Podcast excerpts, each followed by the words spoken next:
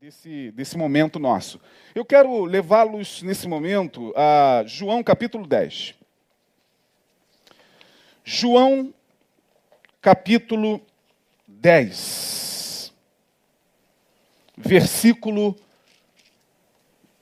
17. Do versículo 17 ao versículo 20. O tema que nós propomos é esse que colocamos aí na, na rede. A quem pertence a tua vida, irmão? A quem pertence a tua vida? Bom, você vai me responder: a Deus, pastor, minha vida pertence a Deus. Não, isso, não é, isso é uma resposta clichê, formal. Existencialmente falando, a quem pertence a tua vida? Você de fato está em posse da tua vida? Você é dono mesmo da tua vida? Ou alguém já roubou a tua vida de você? E hoje você se vê submisso a este que tirou de você aquilo que há de mais precioso, que é a tua liberdade de ser, talvez em nome de uma relação, qual seja, amorosa, em nome de uma conjugalidade que nunca foi conjugalidade e tem sido, até o presente momento, apenas um controle e uma escravidão que mantém você num cativeiro emocional. Talvez você tenha permitido que, mesmo pessoas que, com o pretexto de te amarem, né, pai, mãe, não permitem você, já um adulto ou adulta, viver a sua vida. Porque qualquer passo que você dê, você sente as grades ali presentes, e aí você vai aos poucos percebendo que, infelizmente, você ainda não é dono de si. A quem pertence a tua vida? Vamos ler o texto, preste atenção nestas palavras do Senhor Jesus. João 17, aliás, João 10, melhor dizendo, a partir do verso 17. Por isso o Pai me ama porque dou a minha vida para tornar a tomá-la ou para tornar a trazê-la. Ninguém me tira de mim, ou ninguém tira a minha vida de mim, mas eu de mim mesmo a dou. Tenho o poder para a dar e poder para tornar a tomá-la. Esse mandamento recebi de meu Pai. Bom, vamos ficar aqui até o versículo 18. Olha o que, que Jesus está dizendo aqui, meus irmãos. Olha o que, que ele está afirmando nesta passagem. Esta afirmativa de Jesus é de uma singularidade espiritual fantástica. Fantástica, profunda. E não só profunda, como também existencialmente vital. É vital entender o que Jesus está dizendo aqui.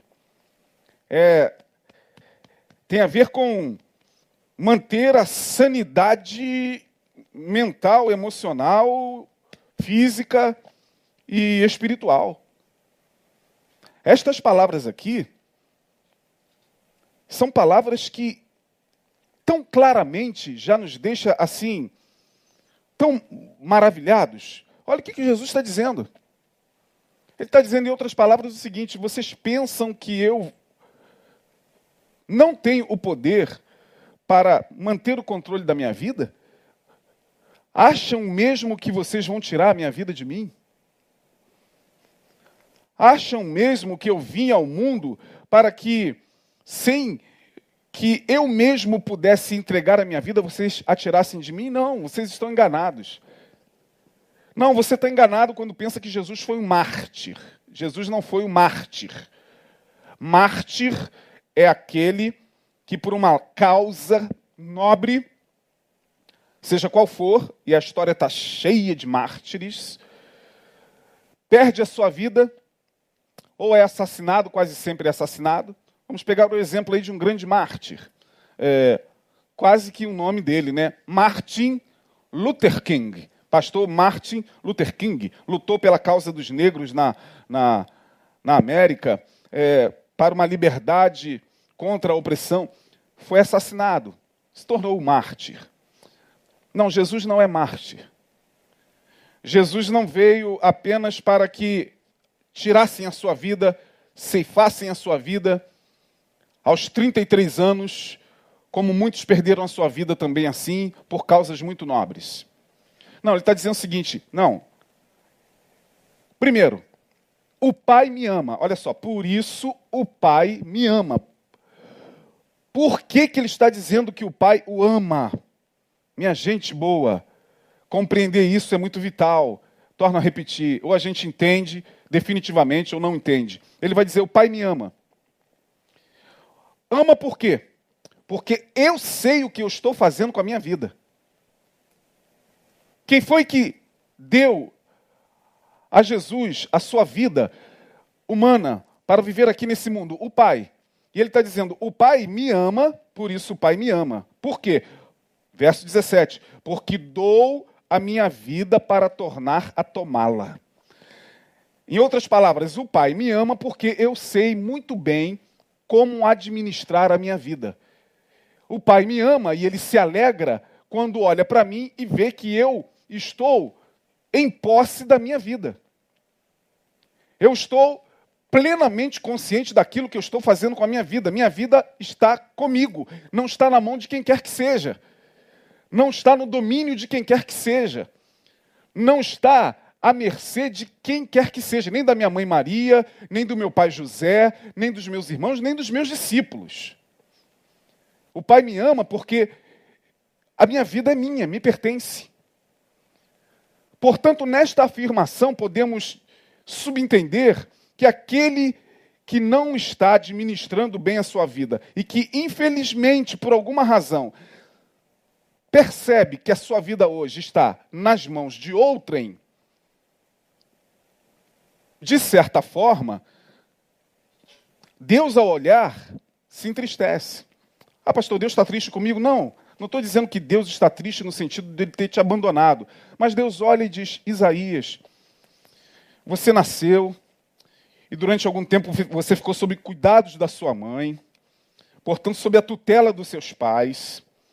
Você foi cuidado pelos seus pais, você cresceu, você atingiu maior idade, você se tornou uma pessoa totalmente responsável, com faculdades mentais capazes de lhe permitir administrar a sua própria vida, porque tem aqueles que são mentalmente incapazes, os mentalmente incapazes precisam de tutela, curatela, é, enfim, não sei nem se os termos são esses mas é tutela, pelo menos.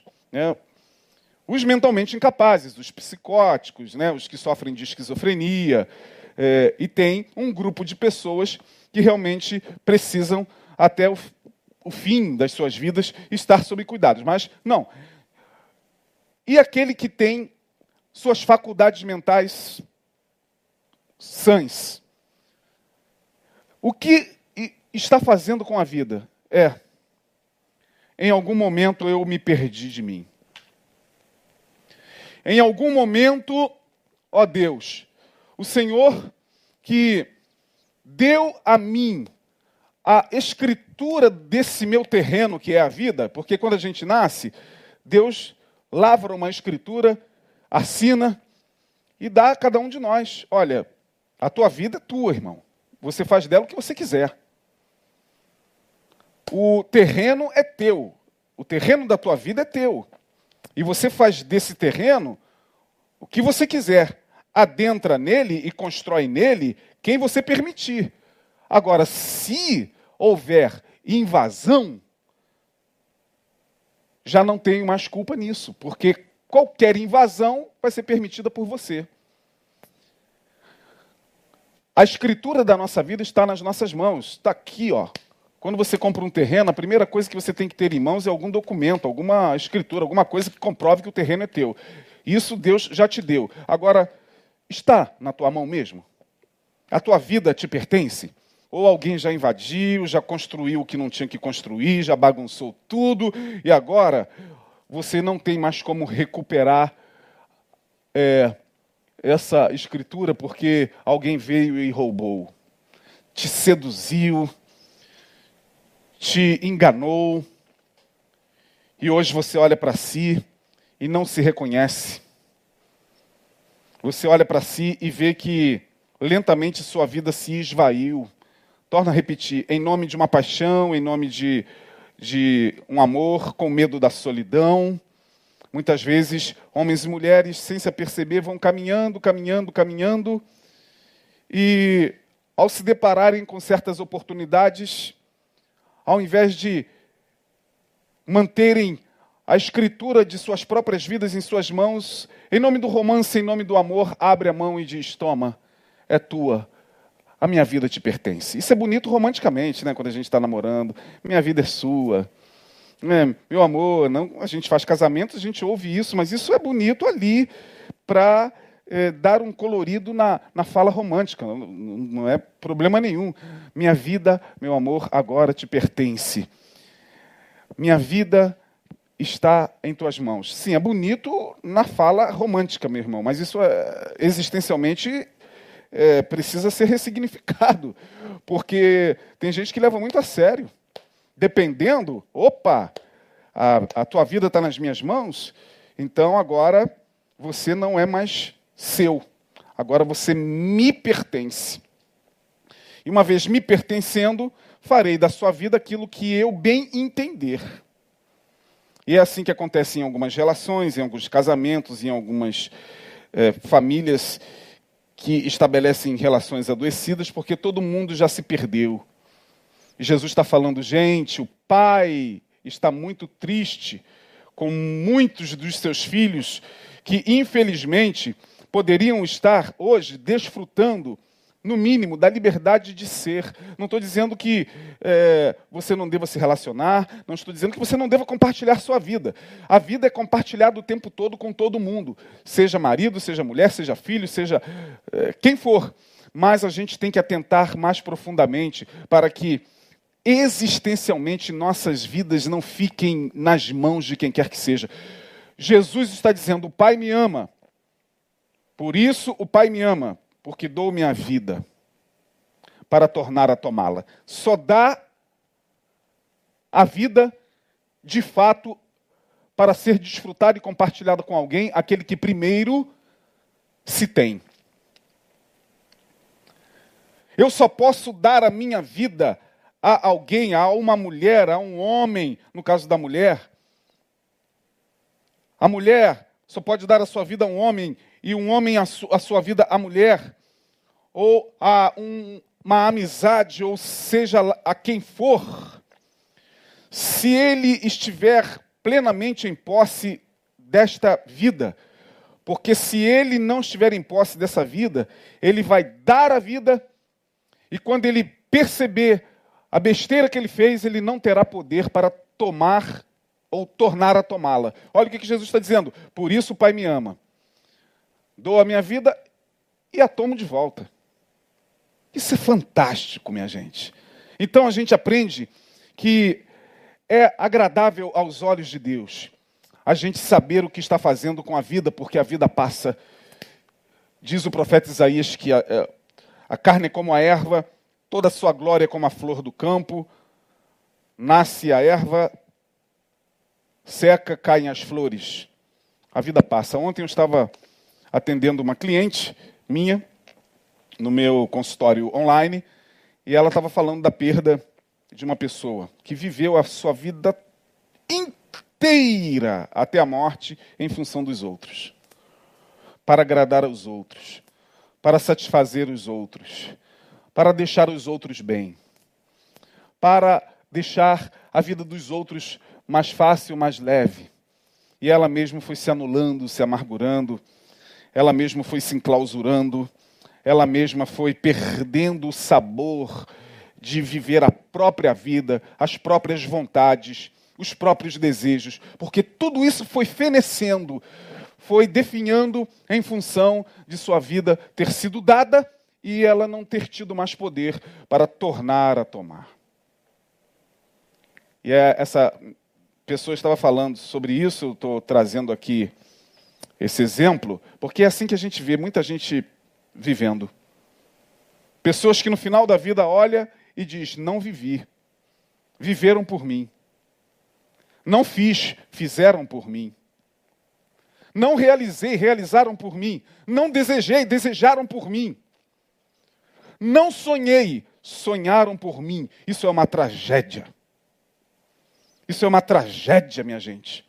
Jesus está agora, pela palavra, nos alertando: olha, é inevitável que você viva essa tragédia se você não acordar antes e retomar a tua vida das mãos daquele ou daquela ou de quem você entende que a roubou de você. E só você pode fazer isso. Não é fácil? Não. Dependendo do tempo, fica mais difícil ainda.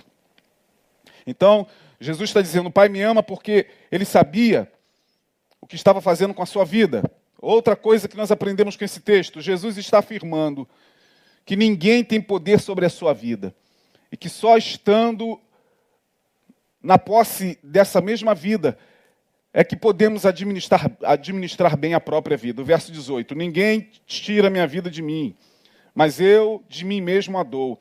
E tenho o poder de a dar e poder para tornar a tomá-la. Esse mandamento recebi de meu pai. Esse mandamento recebi de meu pai. Ou seja, o pai nos dá um mandamento. O mandamento é esse: olha, a vida que eu estou te dando é sua, é única, intransferível no sentido existencial. Você vai compartilhá-la na terra com muita gente. Você vai amar, vai deixar de amar, vai amar de novo, vai estabelecer relações, vai ter família, vai constituir filhos, vai é, ampliar seu horizonte de relações. Mas não perca a tua vida em função de quem quer que seja. Esse mandamento recebi de meu Pai. Jesus está dizendo isso. Que mandamento? Cuide e administre a tua própria vida, não deixe ninguém sonhar por você. Porque eu falo como pastor e falo como profissional uma vez mais. O que mais a gente vê são pessoas com 50, 60 anos que chegam no nosso consultório chorando. Advogados, médicos, policiais, professores, quiçá pastores, dizendo: sabe o que? Eu não queria ser isso. Eu ouvi isso de um médico ano passado que eu atendi. Médico, pediatra, virou para mim e falou: Isaías, eu não queria ser médico. Meu pai era médico, minha mãe era médica, me obrigaram a ser médico e fizeram de tudo para que eu cursasse medicina e eu, preso ao desejo deles, deixei de realizar o meu sonho. Sabe qual era? Chuta, irmão, o médico falou: ser músico. Ele falou: meu quarto é todo cheio de instrumentos. Quando eu chego da clínica, eu me realizo ali no meu quarto. Eu pego o meu violão, eu ligo minhas caixas, porque aquilo ali era o que eu queria ser. Mas papai e mamãe, imprimindo o seu desejo sobre o filho, não permite em dado momento que o filho corra atrás, corra atrás do seu sonho. E talvez muitos de vocês, ou alguns de vocês, se identifiquem com o que eu estou falando. E isso é muito trágico, porque se você tem a capacidade, em dado momento, de escolher para si a sua profissão, seu sonho, não é ninguém que tem que escolher, nem pai nem mãe. Vocês me perdoem. Papai e mamãe só têm o direito de dar a educação ao filho, a melhor educação se estiver ao seu alcance e sonhar, sim, o pai pode sonhar. Como eu sonhei para o meu filho que ele fosse militar. Paguei um, um colégio para que ele pudesse se preparar. E ele fez ó, dois concursos. No primeiro ele não passou, mas no segundo ele passou para, para a ESA, se eu não me engano, para a escola de sargentos. Ficamos felizes, eu e a, a mãe dele, minha ex-companheira. Ficamos felizes. Vamos sair. E o garoto está lá triste, estranho. Ele está feliz, filho? Muito. O que está acontecendo, cara? Vamos celebrar. Cara, tu passou? Ele é. Aí depois, ao chegar em casa, ele sentou com a gente e falou: Eu não quero ser militar. Que facada no coração. Do ego narcísico do pai e da mãe. Aí A Adriana, minha, minha, minha ex-esposa, a mãe, botou a mão na cabeça. Meu filho, seu pai, por que que. Meu Deus do céu, mas você tinha que ter falado, não fala, porque. Como é que vai falar isso para o pai? Culpa. Culpa de entristecer o pai. Culpa de decepcionar o pai. Nós, filhos, carregamos muitas culpas neuróticas e desnecessárias em relação aos nossos pais. E aí ele falou: Não, eu quero, quero fazer engenharia. E aí, um pouco frustrado, veja bem vocês, eu estou dando o meu testemunho. Conversei com ele, conversei com a mãe dele, falei: Deixa ele correr atrás do sonho dele. Nós não temos o direito de interferir. E ela, com muita dificuldade, tá bom, ele falou: pai, eu vou passar. Vou estudar e vou passar para engenharia. Estudou e passou para duas instituições públicas. Escolheu uma delas, a melhor para a qual ele passou. E o que, que a gente pode fazer se não se alegrar pelo fato do filho ter podido escolher com hombridade e pelo caminho do bem? É obviamente que quando o filho está indo pelo caminho errado, o pai deve admoestá-lo e mostrar a consequência desse caminho. Apenas isso. Nem que o filho chegue e fale, eu quero ser traficante. É isso, meu filho, que você quer? Tá bom. Sabe qual será a consequência disso, não sabe? Morte ou cadeia. Não adianta chegar e. Ah, se o filho tiver decidido, como alguns casos raros, mas acontece, não, eu quero ser.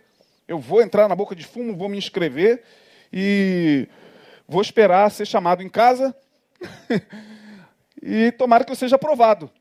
E lá tem uma carreira, né? Pra... É isso, filho.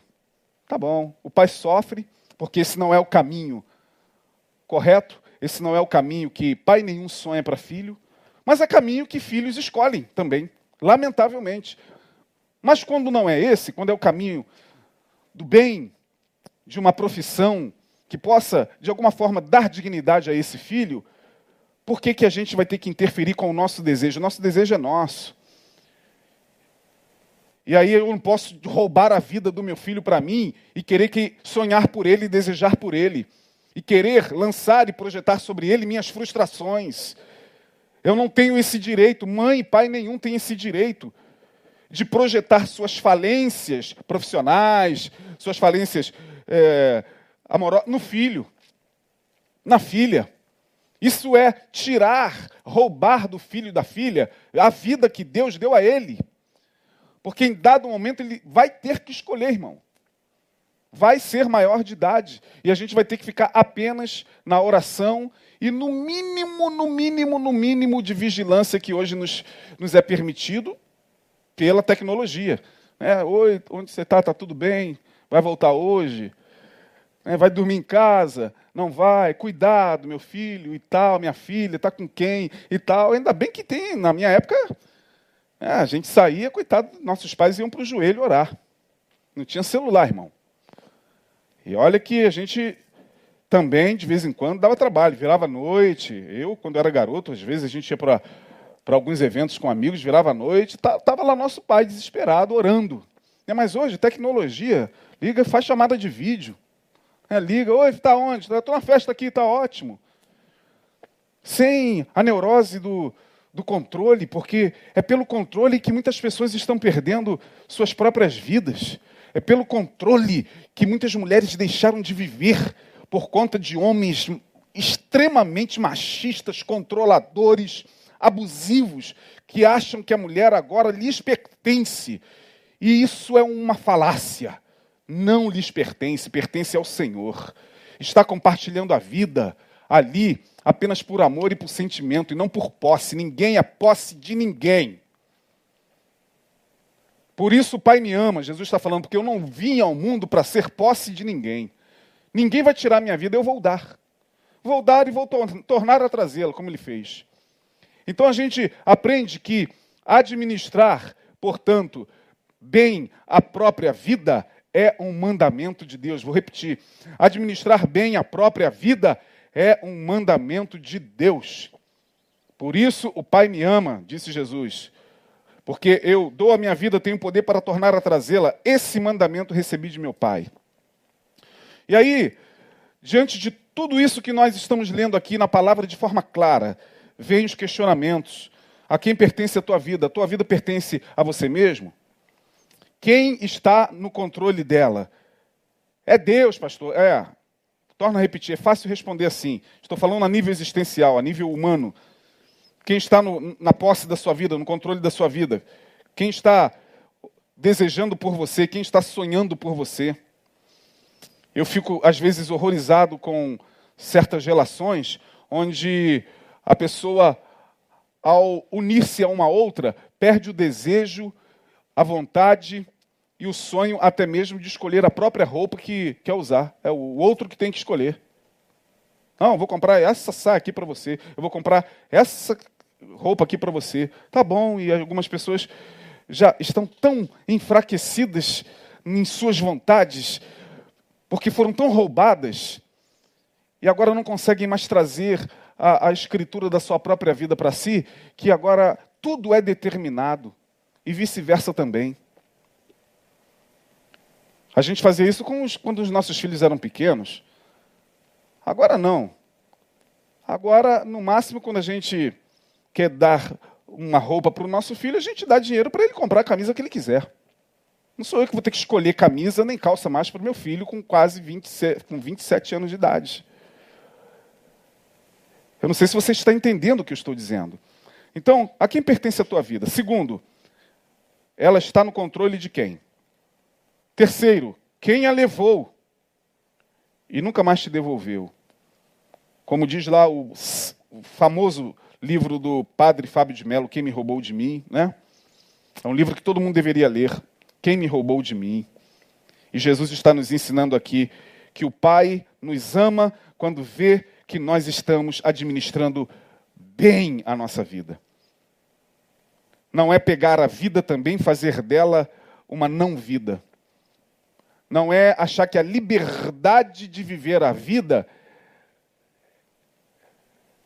tem alguma coisa a ver com inclinar-se a uma libertinagem a ponto de fazer com que, pela própria liberdade, se torne escravo. Porque tem pessoas que também são tão livres, tão livres, tão livres, que hoje já não conseguem mais sair da escravidão da sua liberdade por conta da libertinagem e por conta da pulsão de morte na qual ela emergiu. Não, isso é o outro extremo é viver a vida com liberdade e equilíbrio, à luz da razão, do bom senso. É não se permitir ser sequestrado nos seus sonhos.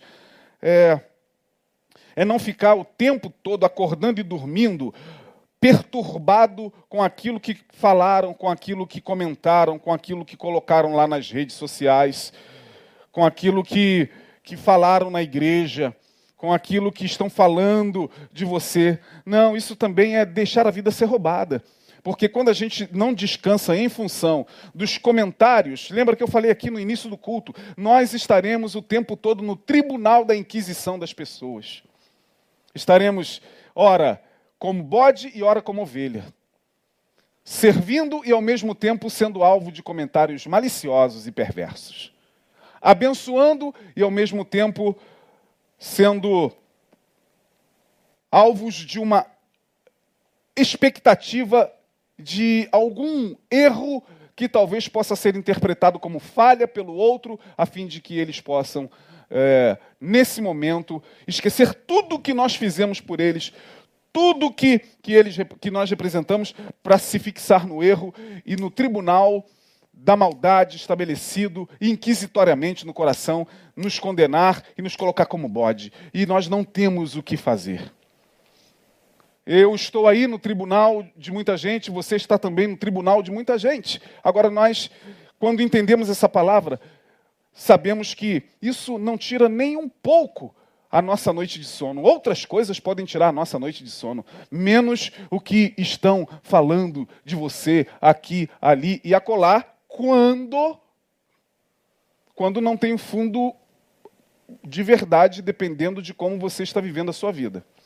Porque Jesus falou lá, né? Bem-aventurado aqueles que, quando deles falarem mal, perseguirem e mentindo, mentindo, disserem todo mal. Bem-aventurado. Então, irmão, reveja se a tua vida está no controle. Algumas pessoas adoeceram, entraram em depressão e dela demoraram a sair. Desenvolveram sintomas gravíssimos, transtornos gravíssimos, pelo simples fato de alguém lhes roubar a liberdade.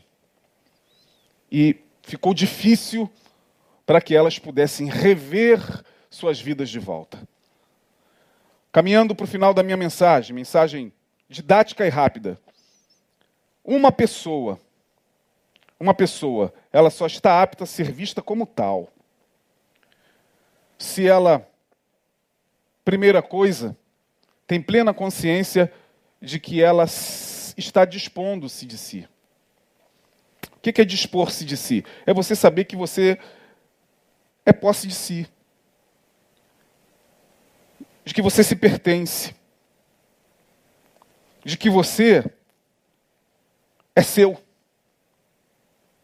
De que você anda com você e se sente bem em andar com você e dormir com você e acordar com você. Dispor-se de si é olhar no espelho e entender que você só tem essa única vida e você só tem esse único corpo físico para que nele você possa viver os teus sonhos, os teus desejos e as tuas vontades quando elas estão dentro daquilo que você sabe que não vai destruir a sua vida. Aí sim, você está você está em plena posse de si. Aí uma vez que você se dispõe de si, você, segundo, estará disponível para doar-se. Primeiro, você se dispõe de si, depois você se dispõe ao outro. Só se dispõe, de fato, ao outro sem adoecer aquele que se dispõe de si. Só consegue entregar a sua vida de fato a alguém quem tem a, a plena posse da sua vida, quem está administrando a sua vida. Porque se você não tem certeza que você é o administrador da sua vida, ao entregar a sua vida a alguém, isso será uma tragédia. Jesus está dizendo isso aqui. Então, minha gente, primeiro, uma pessoa, repito, para que seja uma pessoa plena, ela tem que saber que a vida que Deus lhe deu, que a vida que Deus lhe deu, pertence a ela. Não pertence nem a pai e a mãe. Pai e mãe cuidam durante um tempo. E nós seremos eternamente gratos a pai e mãe e sempre seremos filhos. Não existe ex-filho. Mas mesmo assim, nossas vidas não pertencem nem a papai nem a mamãe. E papai e mamãe têm que entender isso. Que o filho, em dado momento, vai voar que o filho vai viver a sua vida, que o filho não é posse para ficar aqui como chaveirinho na mão de pai e mãe. Uma vez que a gente entende que uma pessoa só se realiza plenamente assim, segundo a palavra, pelo exemplo deixado por Jesus, porque Jesus está dando exemplo aqui do que é viver uma vida como uma pessoa. Ninguém tira minha vida de mim. Eu não sou, não vim para ser mártir. Eu não vim para roubarem a minha vida e levarem a minha vida sem a minha permissão. Nem com os discípulos, nem com os mais chegados ele permitiu isso. Nem com os mais íntimos ele permitiu isso. Isso é libertador. Quando a gente atinge a compreensão do que Jesus está falando aqui, isso é libertador. Porque o que eu vejo hoje é ovelha na mão de pastor não consegue dar um passo sem a opinião do seu líder. Não consegue fazer um, uma coisinha simples sem que o aval do seu pastor. Não consegue expressar por si mesma um, uma vontade, um desejo, sem ter que ligar para a irmãzinha, sem ter que ligar para o guru, sem ter que ligar para o bispo ou líder espiritual. Ora, essas pessoas para mim já perderam suas vidas. E não são poucas as ovelhas que estão sendo roubadas de si por líderes que adoram mantê-las nas mãos, que adoram controlá-las, que adoram ter a posse dessas ovelhas E eles ditam o que elas têm que comer, o que elas têm que vestir, como elas devem dormir, com quem elas devem deitar, com quem elas devem transar, de que maneira devem transar. Então tudo passa por eles. O filtro, o filtro é o líder espiritual. E tem gente que acha que isso é uma, uma coisa de Deus, isso é adoecedor, isso vai matar a alma. E quando você se der conta, parte da tua vida já se foi, parte dela na mão daquele líder que controlou até o que você falava, até o, o que você comprava. O que eu estou falando aqui é sério, mas vocês sabem do que eu estou falando. Vem Jesus e nos liberta. E diz: não, não, a relação não pode ser assim.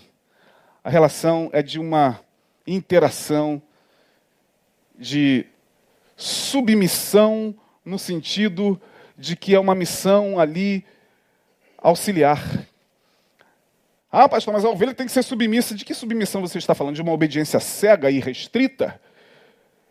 Inquestionável a quem quer que seja, a minha, o pastor Neil, ao pastor fulano de tal, a quem quer que seja, você precisa rever o teu conceito. Você está prestes a ser roubado de si, se já não foi, pelo teu líder, pelo teu ministério, por quem quer que seja que você venera, e o tempo todo precisa ter a palavra final dele para você tomar um passo ou dar um passo na sua vida. Eu não estou dizendo que uma orientação de um líder, não estou dizendo que o acolhimento, o, o conselho é, sejam é, dispensáveis. Não, não, isso, isso, isso é salutar. Eu tenho pessoas sobre mim, eu tenho amigos que me orientam. Eu tenho amigos que, dos quais eu preciso sentar e ouvir para não tomar atitudes precipitadas mas amigos que também entendem que esta relação não é uma relação de controle, não é uma relação onde eu não consiga viver a minha vida sem depender da palavra deles, é apenas uma relação de amizade, de carinho e de preocupação e de zelo. Jesus nos resgatou dos cativeiros e nos devolveu a nós mesmos. O que é libertação se não ser devolvido a si mesmo? O gadareno estava cheio de demônios, uma legião de demônios lá na cidade de Gadara. Quando Jesus chega e liberta o moço, ele diz: Eu quero te seguir, Jesus. Não, viva a sua vida, volta para casa. A sua vida agora é sua, não está mais na posse dos demônios, dos espíritos imundos. Eu te libertei para que você seja seu, plenamente seu, para que a tua mente, a tua razão, a, a tua emoção, o teu sim e o teu não agora sejam teus. Aleluia! Isso é libertação. Isso é plena libertação. Se, pois, o Filho vos libertar, verdadeiramente sereis livres. Se pôs o filho, João 8, 32, se eu não me engano, agora não recordo exatamente, está aqui pertinho. Se pôs o filho vos libertar, 36, 8, 36. Se pôs, está é, é, aqui diante dos nossos olhos. O problema é pegar as implicações do Evangelho e aplicar. Porque muito do que está aqui no Evangelho não interessa a muitos líderes, Está aqui, nas palavras de Jesus. Mas não interessa a muitos líderes, não interessa a certos contextos onde há manipulação e controle, não interessa. Por isso que passa batido. Não, vamos lá para Êxodo, vamos lá para Salomão, vamos lá para Samuel, vamos lá para Apocalipse, vamos lá para. Não, vamos. Jesus está tá jogando muito pesado. É porque Jesus desconstrói toda e qualquer mentalidade de escravidão todo tipo de controle, seja sobre a mulher, seja sobre o escravo, seja sobre o, o empresário, seja sobre o, o, o, empregado, é, seja sobre ovelha e pastor. Não, o discurso de Jesus é um discurso libertador de todo e qualquer controle, principalmente o controle da religião, que é o fenômeno que mais exerce controle na mente das pessoas, e o mundo está como está, exatamente porque as pessoas já perderam a sua vida em nome de uma doutrina, de uma verdade cega, em nome de, um, de um ideal doutrinário, em nome é, de um livro sagrado, até mesmo a Bíblia, pessoas já perderam a sua, a sua vida é, e são levadas a fazerem coisas terríveis em nome de Deus, em nome da Bíblia, em nome do líder, em nome da denominação, em nome da instituição, em nome do que quer que seja. E Jesus está falando, não, o pai, o pai fica triste assim. Termino dizendo: avalie tua vida então teus relacionamentos, se você está se doando com o poder de tornar a trazer a sua vida a hora que você quiser, ou se alguém já, infelizmente, levou você, sequestrou você e a tua vida não te pertence mais. E se for assim, ainda há tempo de você pedir a Jesus, pelo poder da Sua palavra, pelo poder do Evangelho, pelo poder da consciência que a verdadeira espiritualidade gera no coração. Uma direção. Uma decisão. Uma luz para que você possa respirar e ter a sua vida de volta. Que Deus possa te abençoar e que o Espírito do Senhor fale melhor ao seu coração. E que nesta noite Deus esteja fazendo com que talvez a semente dessa palavra, a gente nunca sabe é, como a palavra chega do outro lado. Como diz Lacan, a gente sempre sabe o que disse, mas nunca o que o outro escutou. Né? A gente aqui sempre sabe o que diz, mas nunca o que o outro está escutando. Mas que o Espírito Santo possa fazer essa ponte entre o emissor transmissor e o receptor, o emissor e o receptor. Só o Espírito Santo pode fazer essa ponte. Deus abençoe. Vamos orar. Obrigado, Senhor, pela tua palavra. Obrigado pela vida que nos deste. Vida com vida. Não apenas para existirmos, mas para vivermos uma vida conforme temos pregado e tem sido quase que o lema nesse lugar. Uma vida que vale a pena ser vivida. Ajuda-nos no nome de Jesus e que a tua palavra nos liberte, quebre os grilhões, que venha com poder e glória para libertar esse meu irmão, essa minha irmã, libertar essa pessoa que nos ouve e lhes dar uma nova consciência de uma caminhada, ó Deus, em plena posse de sua vida.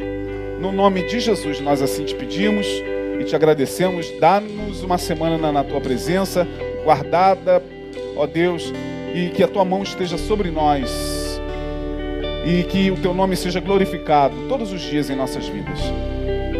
Nós assim te pedimos e te agradecemos. Amém. Deus abençoe até quarta-feira.